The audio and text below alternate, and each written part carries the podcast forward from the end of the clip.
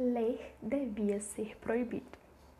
A pensar fundo na questão, eu diria que ler devia ser proibido. Afinal de contas, ler faz muito mal às pessoas. Acorda os homens para realidades impossíveis, tornando-os incapazes de suportar o mundo insosso e ordinário em que vivem. A leitura induz à loucura, desloca o homem do humilde lugar que lhe fora destinado no corpo social.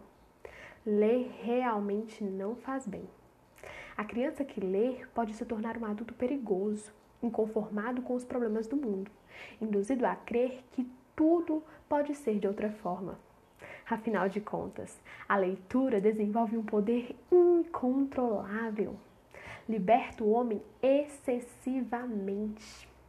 Sem a leitura, ele morreria feliz, ignorante dos grilhões que o encerram.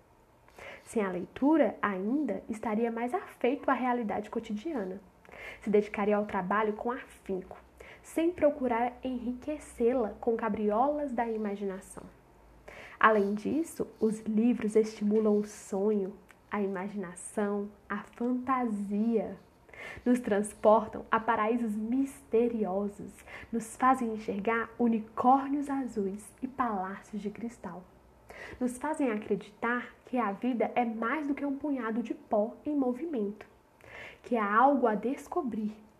Ler pode ser um problema, pois gerar seres humanos conscientes demais dos seus direitos políticos em um mundo administrado, onde ser livre não passa de uma ficção sem nenhuma verossimilhança, Seria impossível controlar e organizar a sociedade se todos os seres humanos soubessem o que desejam.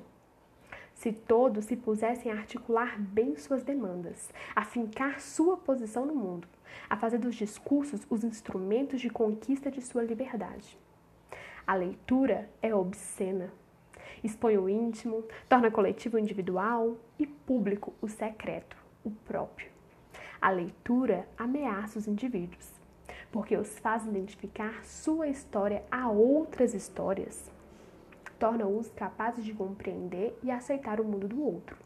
Sim, a leitura devia ser proibida. Ler pode tornar o homem perigosamente humano. Guiomar de Gramont